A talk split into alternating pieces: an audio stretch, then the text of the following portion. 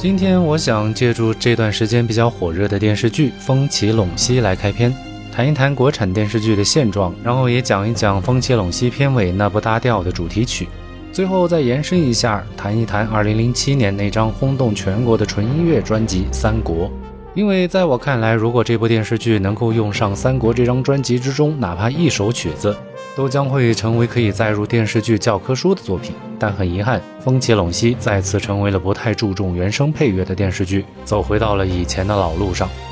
好，言归正传，我们先从电视剧《风起陇西》说起。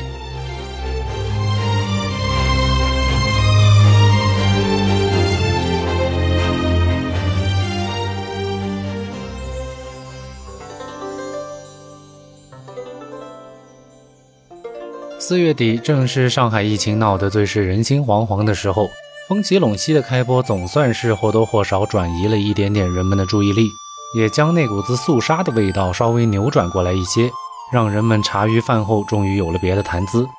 其实早在该片宣传阶段，我就看过预告片，精致的服化道，演员也不错，类似电影的色调，一下子就进入了我的必看片单。记得上一次看类似的片子，那还得是《长安十二时辰》的时候，但那已经是三年前的事情了。三年啊，期间充斥了多少拿不上台面的电视剧和电影。早些年的国产剧可真不是现在这个局面。从我有印象的国产电视剧那个时候起，似乎每年都会有好的作品诞生。历史题材的有《老三国》《老水浒》以及三部清宫帝王剧；现代题材的有《黑冰》《黑洞》等等。再后来，很长一段时间，我打开了美剧的潘多拉盒子，一发而不可收拾。似乎我就没有太关注过国产的电视剧，但偶尔通过各大网络平台，还是会关注着国产剧的发展动态。确实，在那段时日里，更多的国产剧走的都是流量密码这条路。什么意思呢？就是请来的主角清一色的都是当红炸子鸡，无论会不会演戏，编剧有没有逻辑硬伤，服化道到底符不符合历史。这些问题似乎在明星闪耀的星光面前，一切都不是问题。所以大多数的作品也都是些毫无逻辑可言、纯粹博年轻人眼球的东西。当然，除此之外，剩下的还有一个永不衰败的大热门，那就是抗日神剧。但此类作品我提都不想提，纯粹侮辱智商。直到二零一九年《长安十二时辰》让我刮目相看，我才想起一晃眼竟已快十多年没有看过国产剧了。而这样一部好的作品，给了我足够的震撼之外，也促使我努力去翻找是否还有类似的佳作。但很遗憾，除了那些我实在不爱看的讲述家长里短、婆媳恩怨的作品，我还真没找到几部看得下去的作品。掰着手指头，我也就数出了《大明一五六六》《鹤唳华亭》这两部。于是我发现，整个国产剧其实呈现出了一个金字塔的形状，最庞大的底部是大投资但粗制滥造的偶像剧。金字塔的中间是占据着各大卫视黄金时段的无脑神剧，只有金字塔顶端的一小部分才是这些无论演技和投资都在线的好作品。但奈何现实就是这么残酷，有什么样的观众就注定有什么样的作品。你以为那些拍无脑神剧的导演和编剧真的很傻吗？其实完全不是，而是他们明白只有这么拍才有最佳的票房或者收视率，也才能给他们带来利益的最大化，不是吗？说回到《风起陇西》，从目前的评分来看，确实算得上三年以来的最佳。豆瓣仅差零点一分就可以上到八分这个档次。我粗看了一下评价，依旧是两个极端。这其中，我们排除掉那些非常刻意的低分和高分，我认为至少七点五分是能够得到的。其中很多给了三星的朋友，估计是有些受不了古装剧之中那些过于现代的口语成分。比如说，剧中经常会存在诸如开晨会、出外勤、抓活的这类型的现代口语，甚至连“干货”这个网络词汇都出现过，确实让人感觉挺意外的，有出戏的感觉。一时间会闹不清楚到底这是一部古装剧，还是一帮现代人在玩 cosplay。但其实从我的角度出发，我倒觉得无伤大雅，毕竟全篇都是文绉绉的古文就好吗？遥想一下当年看老三国的情形吧。那个时候大约我上初中，喜欢三国是从街上的电子游戏开始的。但看着《三国演义》里边那些大篇幅的文言文，实在很劝退，甚至一度造成了我对古文的恐慌。高中时候面对的诸葛亮的《出师表》，可谓是心情极其复杂。当老师要求我们要对《出师表》全文背诵的时候，你更加可以想象我当时波澜壮阔的内心世界，瞬间奔过了一万匹那个什么马。所以，其实我并不排斥古装剧可以将语言尽量的口语化，而且说实话，真正的古代也大多数都是讲白话的，只有当需要写成书面文字的时候，才会用官话、用文言文来记载。而且其根本目的并不是为了格调高，而是为了节约宝贵的竹简或者绢帛。直到明清时期纸张大量普及之后，白话本小说自然也就成为了民间的主流。能用白话写，干嘛非得写成大家看不懂的文言文呢？您说是吧？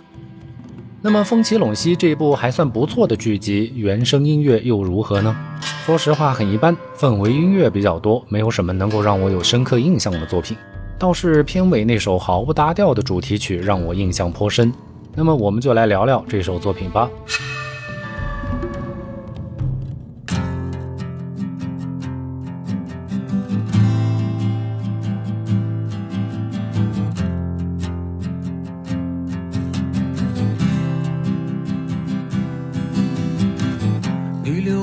上无问的我们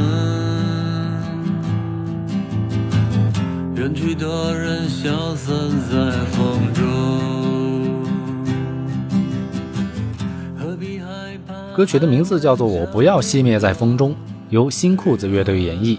曲调和歌词都属于励志类型，旋律简单，节奏非常动感，朗朗上口，随便听上一两遍就可以跟着哼唱。单独听确实还不错，但我真的不知道为什么这么一部制作精良的古装剧要选用这样一首摇滚歌曲来当主题曲，二者在风格上实在是半毛钱关系都没有。也许这就是导演反叛精神的另一种体现吧。就和那些出戏的现代口语一样，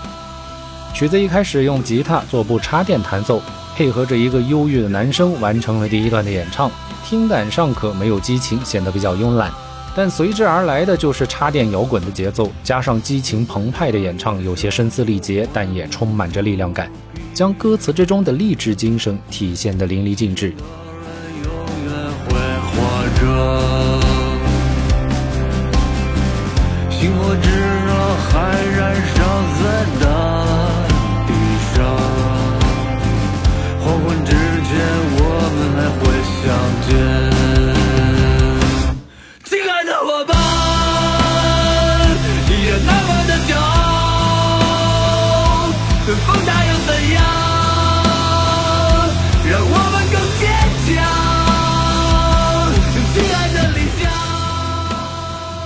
而全曲我觉得最舒服的地方是二分零六秒开始间奏的部分，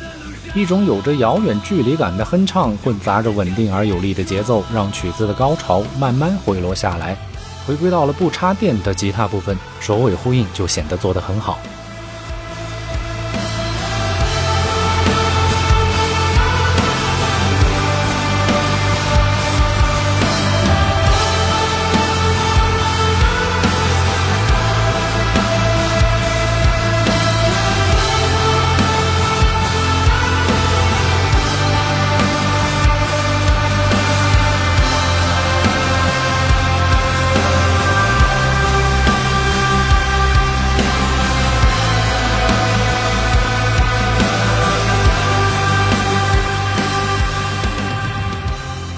但本期节目除了这首歌曲，我还用到了一些很有意思的音乐，想必大家已经听出来了。这些音乐并非来自《风起陇西》，而是2007年由瑞明音乐出品的大型史诗《三国》。但碍于篇幅这一部分隐身的内容，请允许我单独开一期来讲述。那么我们就下周再见吧。让我们更坚强。